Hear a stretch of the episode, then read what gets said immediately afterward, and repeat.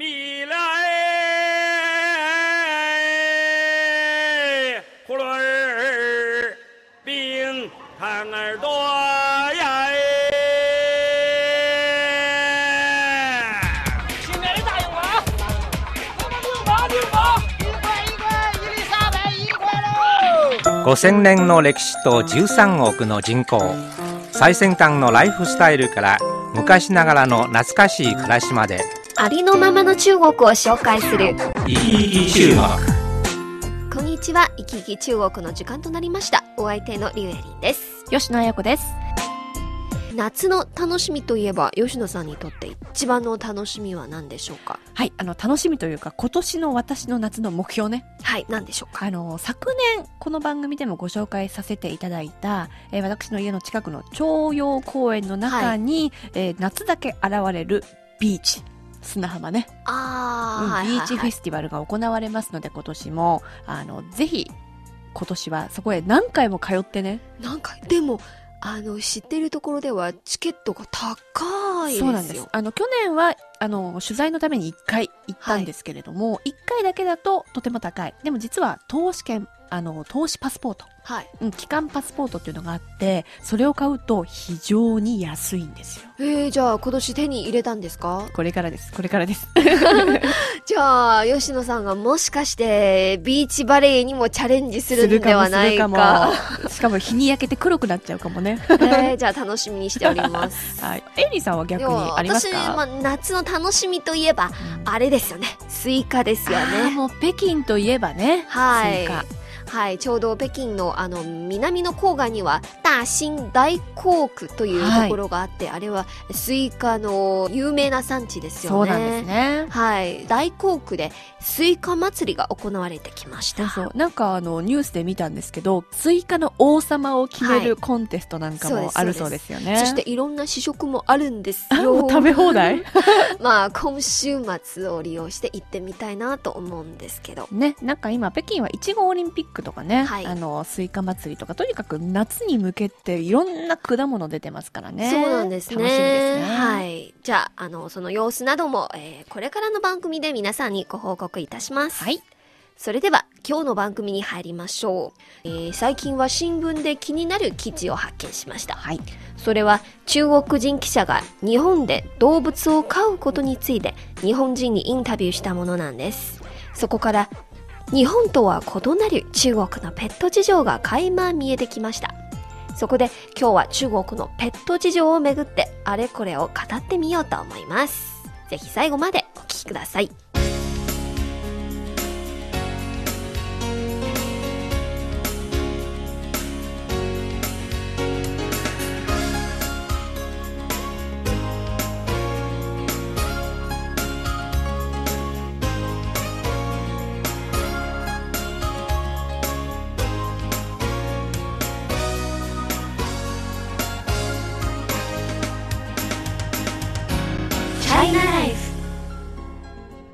吉野さんははい。ペットを飼ったことあるんですか？えーと実家で犬をね飼ったことがあるんですけれどもあと何かな？あとハムスターわかります？小さいあ、はいはいはい。ネズミみたいな。はい。ハムスターちっちゃいものしかないですね。えー、エリさんなんか飼っていや、ま私は金魚、まあ、熱帯魚です？よね。あすでもいいね北京ほらこれから暑いから。はい、家の中には水槽があって、うん。そのえ熱帯魚を飼うと北京は乾燥していますから、はい。家の中には、まあ、あの乾燥にならないように、えーっていう効果もあるんですけど。乾燥対策ね。あの湿度が出るということでねはい。でもあの縁起がいいんですよね中国であの魚を買うっていうことはねそうですね。まあもちろん、あの、一日仕事をして家に帰ってからそういう水槽の中のえ金魚とか熱帯魚を見たら本当にリラックスできるんですけど、うんでも一日中ポンプを使いますよはいはいはいね。夜になるとやっぱり、ねはい、騒音がね、ちょっと 気になりますけど。じゃあ大型のものは買ったことないんですか？いやー、あの、隣の、お隣さん買ったことはあるんですけど、まあ、遊んだりしましたが、自分で買ったことがないです。ね犬とか猫とか。実はあの北京に住んでる日本人も何万人という単位でいるんですけれども、日本の方が飼うのは大体猫ですね。やっぱり室内で、はい。あの、あまり手間もかからずにということで人気なんですよね。こちら日本語部のスタッフの中にも、うんまあ、何人か猫を飼っているんですよね。そうです。ね。なんか、私しかも2匹以上飼っている人もいます。でもお金かかるのにね、なんかみんな買ってますね。そう、まあ、あの、ペットを飼うと、ちょっとね、不自由なところもあるんですよね。そうですね。やっぱり、あの、言い来ていますからね。ほっとくわけにはいかないですからね。どこかへ出張したり、旅行に出かける場合は、まあ、あの、誰か、お友達に預けて世話をやってもらいたいなって。そうですよね。悩んでますよねだからまあ私もあんまりね、あの、ペットを飼うことに、まあ、興味はないんですけれども、まあ気になったニュースっていうのがあるのでね。はい。それでは、えー吉野さんが気になったニュースを皆さんに紹介しましょうか。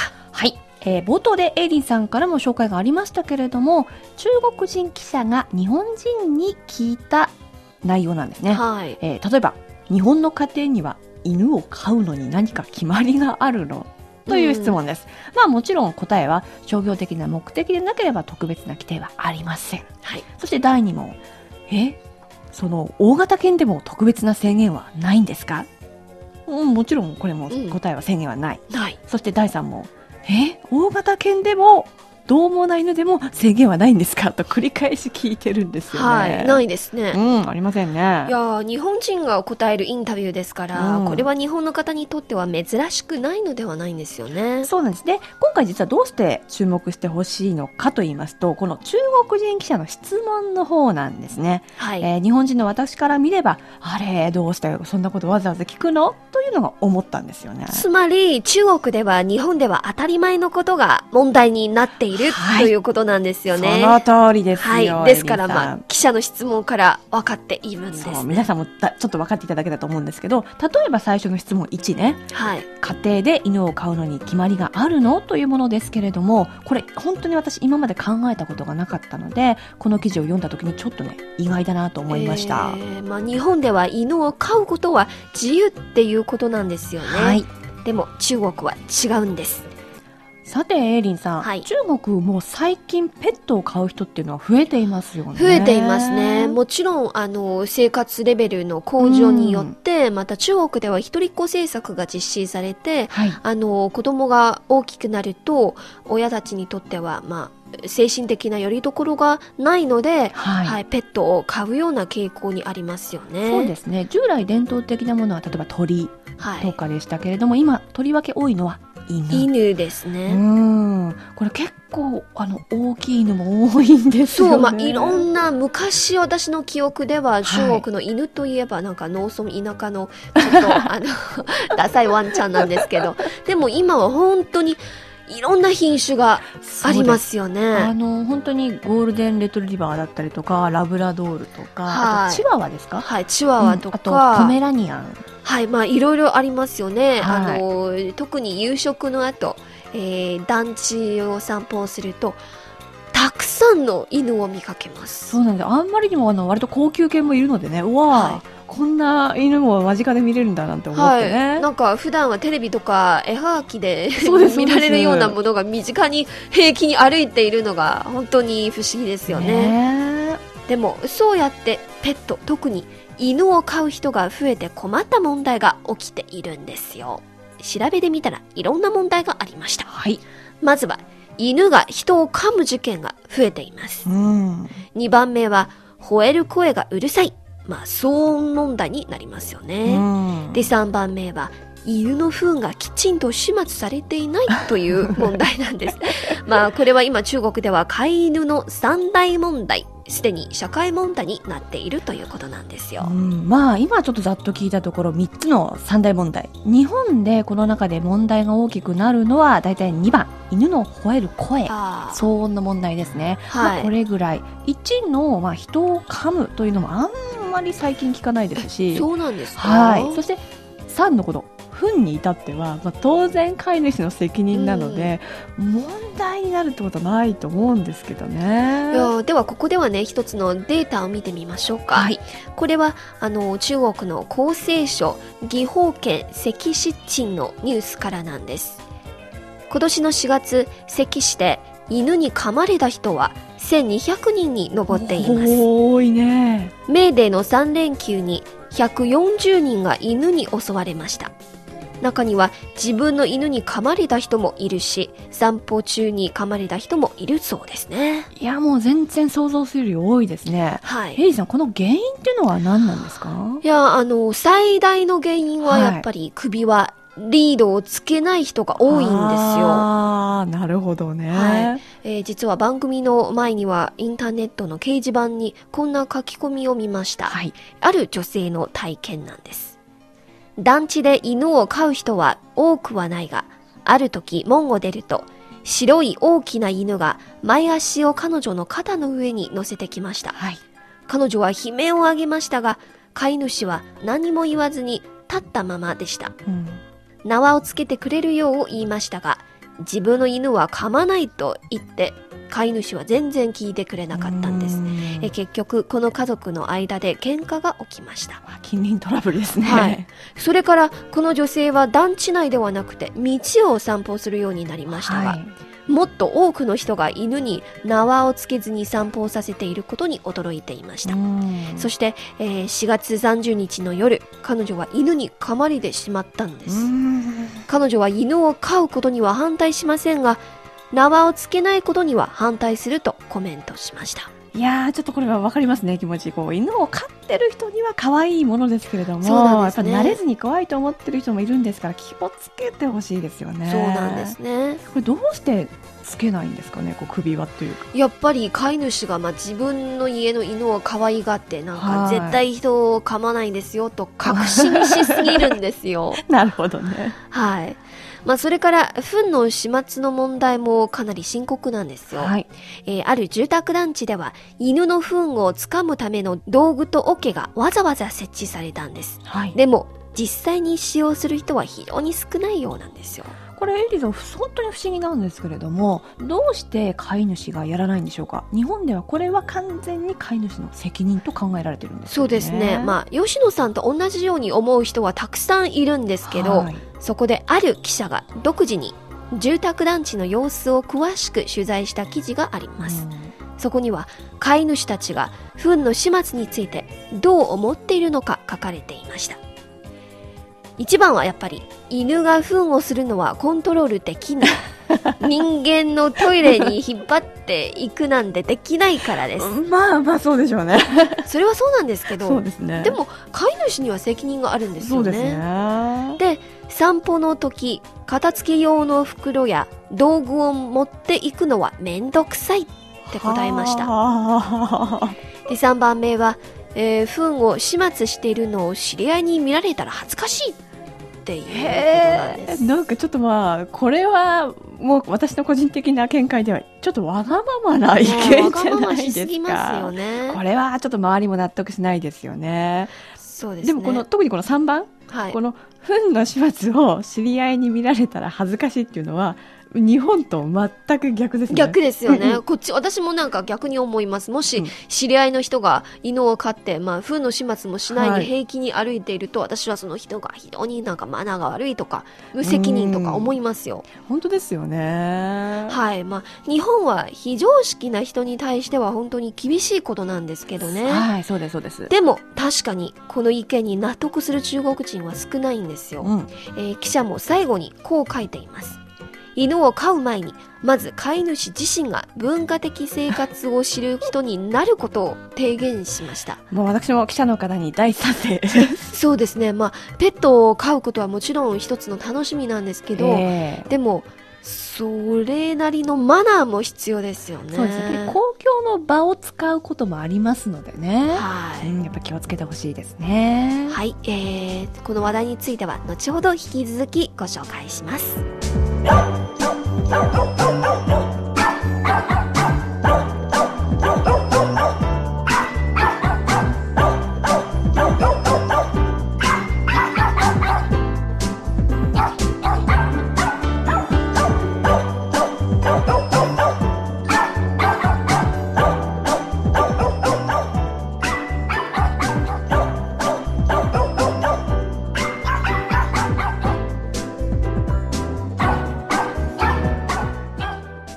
お聞きの放送は北京放送中国国際放送局の日本語番組「いきいき中国」ですチャイナライフ。今日は中国のペット事情についてご紹介しています。では、なぜこれほど犬を飼うことが問題視されているのか。いろいろ調べたところ、はい。何より一番の原因はね、みんなが狂犬病への恐怖なんです。なるほどね。狂犬病か。確かにこれは日本人の意識にはあんまりないですね。そうなんですか。まあうん日本ではほとんどないんですけど、はい。中国では恐ろしい病気とされているんですよ。狂犬病は急性の伝染病で、感染後の潜伏期間は1ヶ月から3ヶ月、そして死亡率がなんと100%という恐ろしい病気なんですよす。ごい100%ですか？はい。うんですから、えー今毎年狂犬病による症例は2000例にも上っていますし、今は世界第2位。あはい。このため中国の衛生省は、もし犬や猫に噛まれたら、病院で適切な処理を受けるよう進めています。うーん、症例が2000例もまだある。はいし。かも死亡率が100%って本当に怖いですね。恐ろしいですね。あだからこの狂犬病を減らすという意味でも犬を自由に飼うことが許されていないんですね。でもね、エリーさん、逆にそのペットを飼う人が増えれば、むしろこの狂犬病や犬を飼うことへの知識も増えてね、はいみん。ながこう意識して気をつけるようになると思うんですけれども、そうではない。それがそう簡単にはいきませんね。うんまあ、北京の例を見てみましょうか。えー2003年に定められた北京市飼い犬管理規定が実施され、はい。当初飼い犬の登録費用は5000元でしたが、今は1000元に引き下げられました。うんうん。これに伴って、えペットを飼う家庭が増えてきました。はい。一方では、減少している狂犬病で死亡するケースが再び復活しています。犬に噛まれて怪我をする人の数も上昇しています。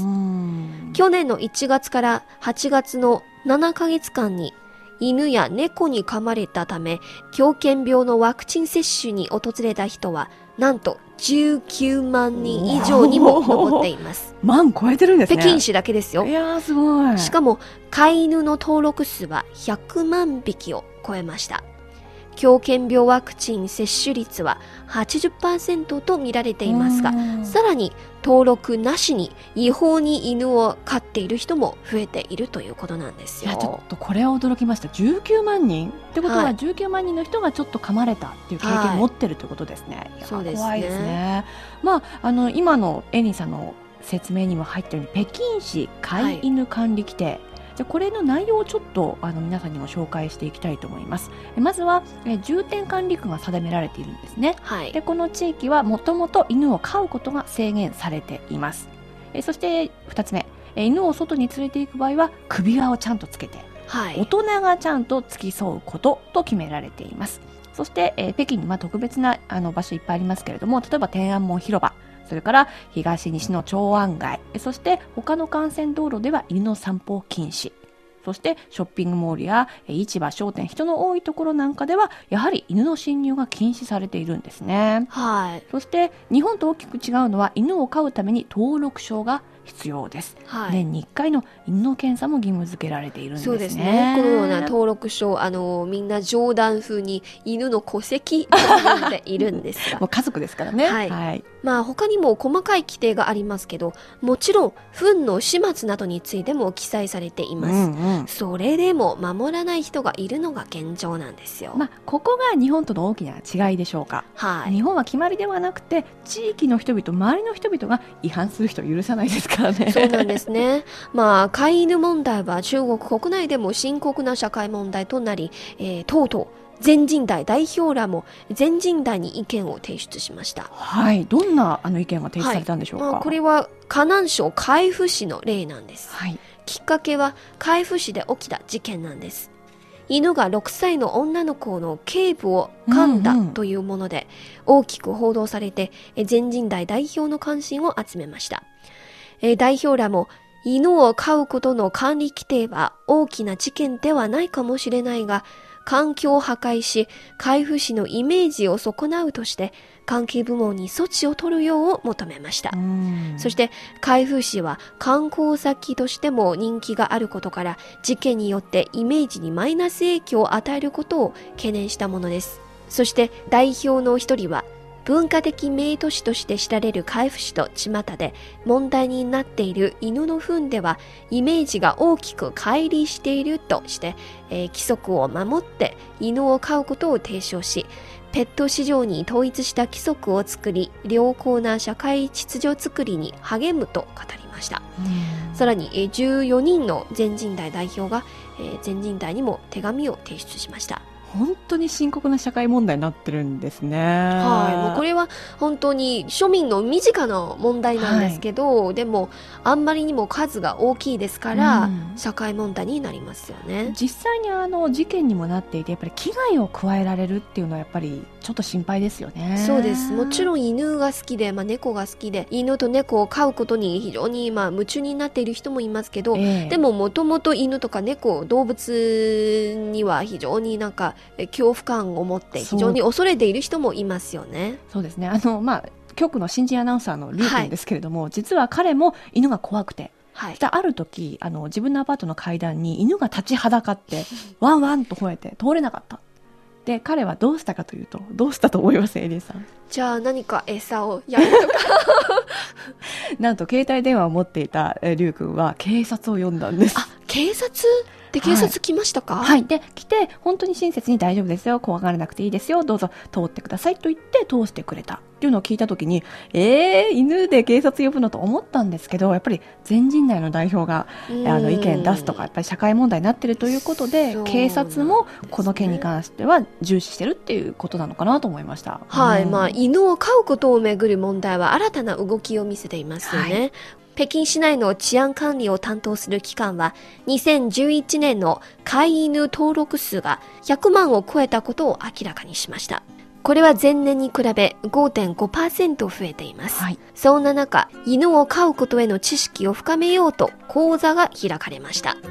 5月、北京の門頭溝、毛頭校区のある住宅団地では、犬を飼うための知識を得る講座が開講されました。この講座は北京市の飼い犬管理規定について学ぶ講座で、実際に発生した事例を挙げて、規則を守ることを推奨するものなんです。規則や注意事項が書かれたパンフレットを配布しました。狂犬病の予防接種や糞尿の始末などについても書かれているそうです。なるほどね。やっぱり市民の中から動きが出てきたということですね。そうですね。うん。はいこれいい。ことじゃないですか？例えば政府の管理に頼らずに自分たちで勉強会をしてるっていうのはね、そうです。まあ本当に犬を飼うことが、あの、いろいろな知識とかマナーも勉強しなければ、身につけなければならないんですよね。ねやっぱりまあ、家族の一員として迎えるのであればその親である人がね責任を持たなければなりませんよねそうです。まあ本当に必要なのは規定ではなくて、モラルの向上なんですよそうでね。すねそして、まあ、狂犬病の予防接種の値段とか、はい。えー受けるそのプロセスというのももっとちょっと簡略化してほしいですねはい。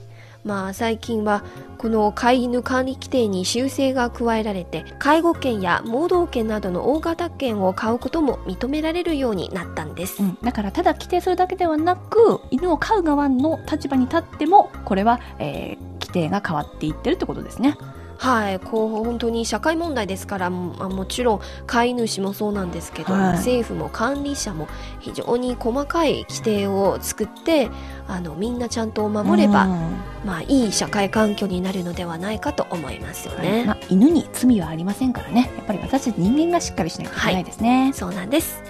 はい、えー、チャイナライフ。今日は中国のペット事情のあれこれについてご紹介しました。ナビゲーターはリュウエリンと、吉野彩子でした行き来中国。そろそろ終わりの時間に近づいてきました。